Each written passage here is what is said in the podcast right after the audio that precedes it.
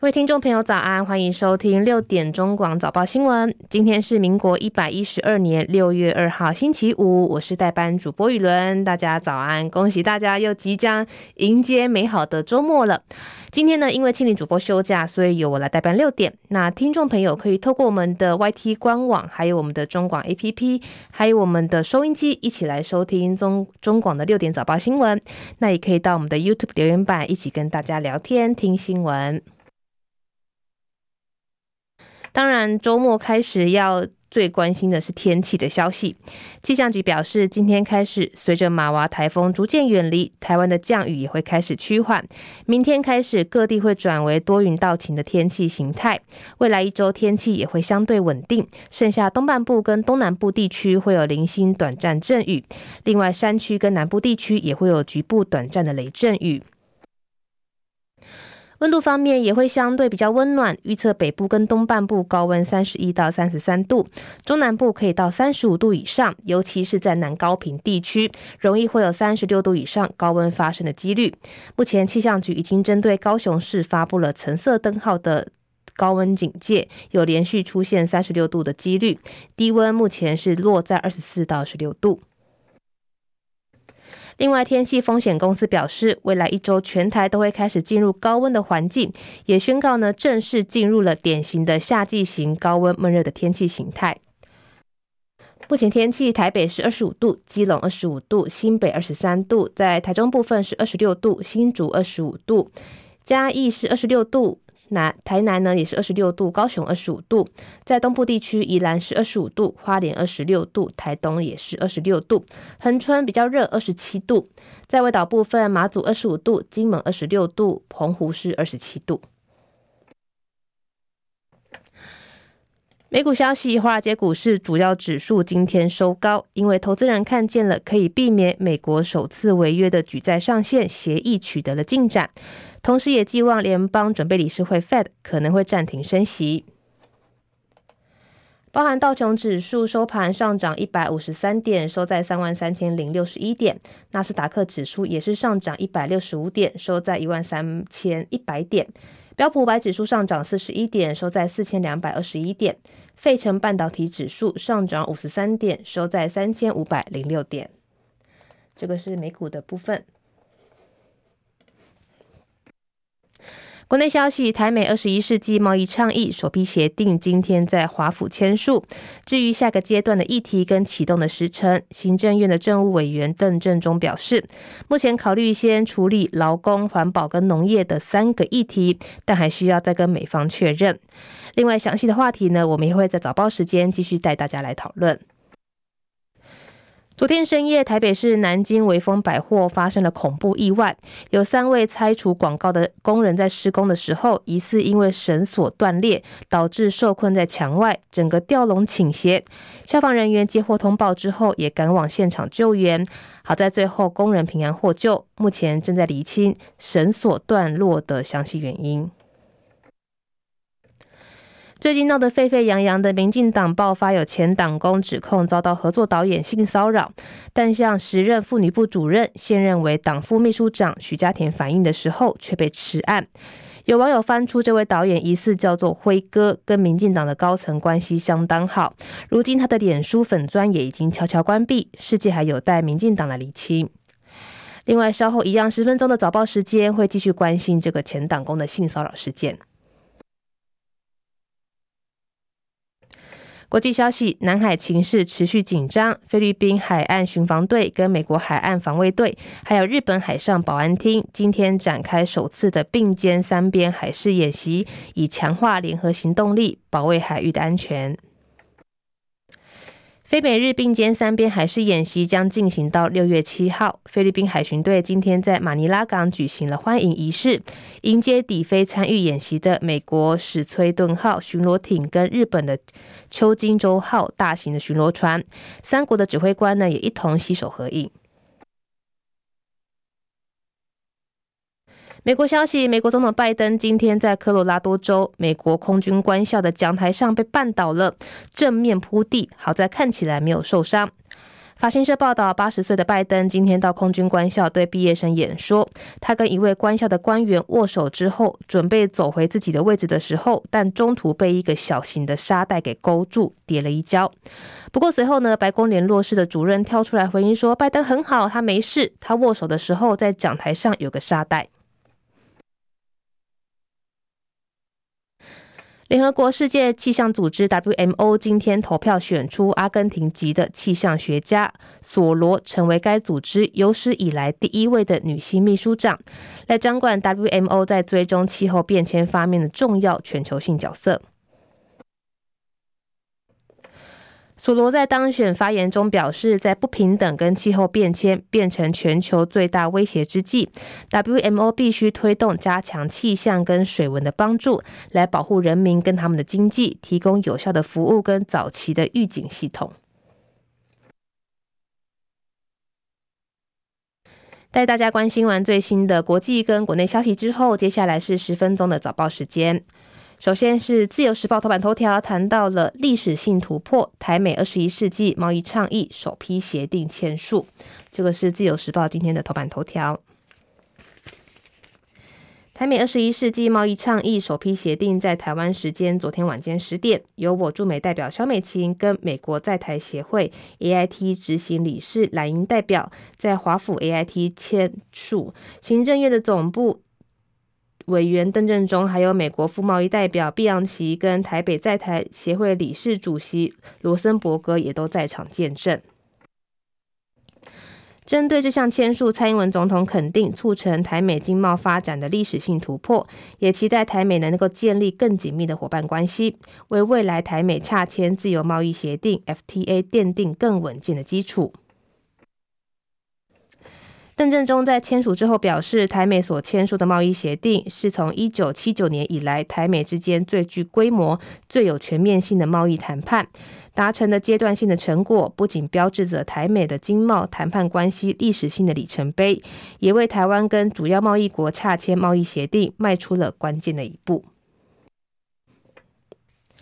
行政院发言人林子伦也说，相关的任务还没有结束，台湾将持续强化跟世界各国的联系跟合作，让台美全面性的 FTA 前进，也可以保障台湾的经济安全。政府会继续努力。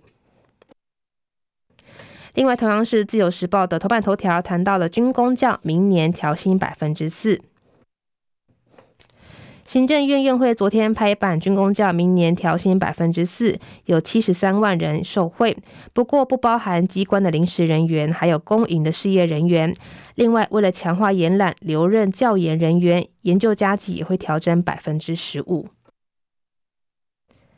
行政院人事行政总处表示，军工教员工待遇调整的项目包含本俸，还有专业加级，还有主管职务等加级三项，影响人数约七十三万余人，年增经费约两百九十八亿元。另外，教研人员学术研究加级调整百分之十五，影响约两万人，所需的经费约二十二亿元。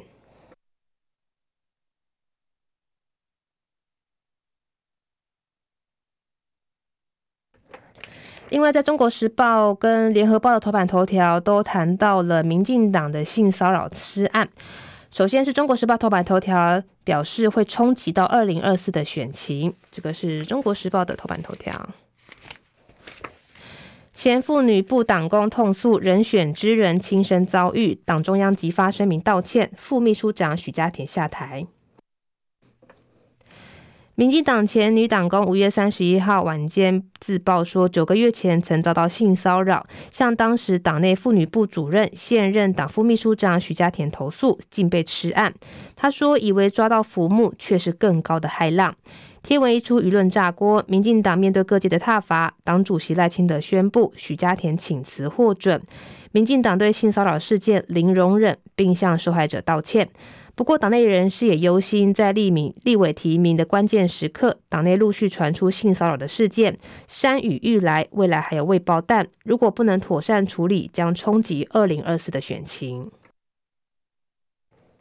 原先党中央想让许家田先停职接受调查，不过大家都相当气愤，网络等各社群也开始发酵。赖清德临时决定昨天下午发表谈话，同意并公布许家田辞职。另外，党中央也在傍晚再发出声明，表示如果有知情不报还是隐匿的事件的主管，经查证属实，一律开除。民进党也深刻了解这件事情相当重要，可能会重创年轻选票，盼期盼呢可以火速的止血。如果处理不好，就会冲击到二零二四。另外，包含民进党立委赖品妤都说，他相当惊讶，而且无法接受的是，在求救信当中提到如此不当的处理，居然是发生在民进党的妇女部，最清楚这些程序跟最该跟被害人站在一起的妇女部，实在让人难以接受。而新北市长侯友谊昨天受访时也说，非常心疼被害人，因为需要很大的勇气，我们不能就这样算了。侯友宜也炮轰赖清德将隐匿者许家田高升为党副秘书长，赖清德有没有共犯的关系？侯友宜说，号称具有民主价值的民进党在处理性骚扰事件，竟然荒唐到令人瞠目结舌。党高层担心案子闹大，影响民意，不断试图掩盖真相，等同对受害者的二次伤害。原来在民进党的眼中，选举利益大过人权。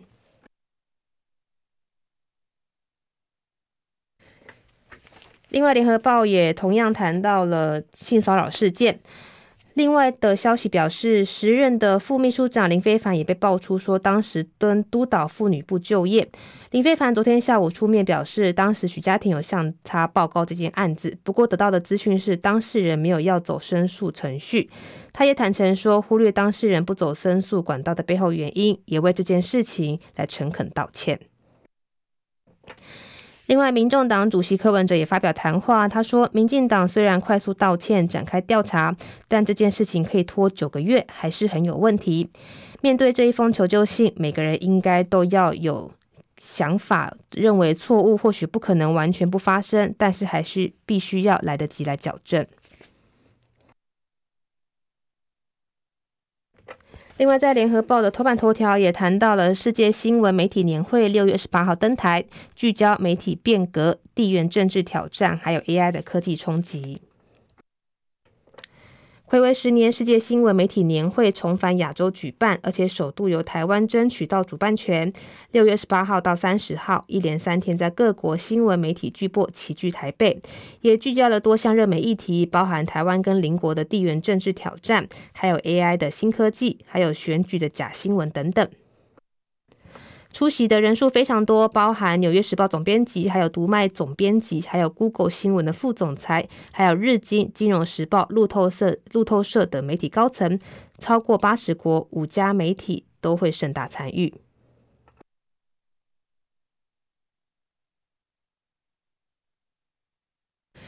接下来是《经济日报》头版头条，谈到了 Fed 六月不升息，预期升高。两位官员暗示支持按兵不动，会进一步观察经济跟通膨数据，未来可能会再上调利率。美国联总会 Fed 今年两位皆有决策投票权的官员暗示支持六月决策会议按兵不动，但也表明接下来可能会再升息。这些话促使市场降低本月升息一码的预期，目前认为几率不到四四成，不会升息的几率超过六成。Fed 现任理事弗杰森五月三十一号在一场活动中表示，如果在六月即将召开的会议上决定保持利率政策不变，不该解读为我们已经达到这个周期的利率顶点。他也说，的确在即将召开的会议跳过一次升息，能允许委员会在决定额外的紧缩幅度之前观察更多数据。他也说，去年夏季到现在，通膨率已经大幅下降，但还是过高。从某些方面来看，最近的进展一直在减速，特别是在核心的领域服务方面。不过，很难预测美国的经济前景，部分原因是因为银行收紧信贷的规模，还有美国经济的影响还不明显。路透表示，弗杰森的说法倾向于一般人说的鹰式暂停，而他的发言也广受关注，是因为如果联邦这个参议院通过的话，他会是出任 Fed 货币政策的二把手。另外，今年有决策投票权的费城联邦准备银行的总裁哈克一样，也在同一场活动表示，Fed 的升息行动应该暂停。随着这场六月的会议逼近，我认为处于我们真的应该跳过一次升息的阵营。但预定二号发布的五月就业报告可能会改变我的想法。路透社认为，这个跳过一次已经成为一个术语，代表一种折中的新立场。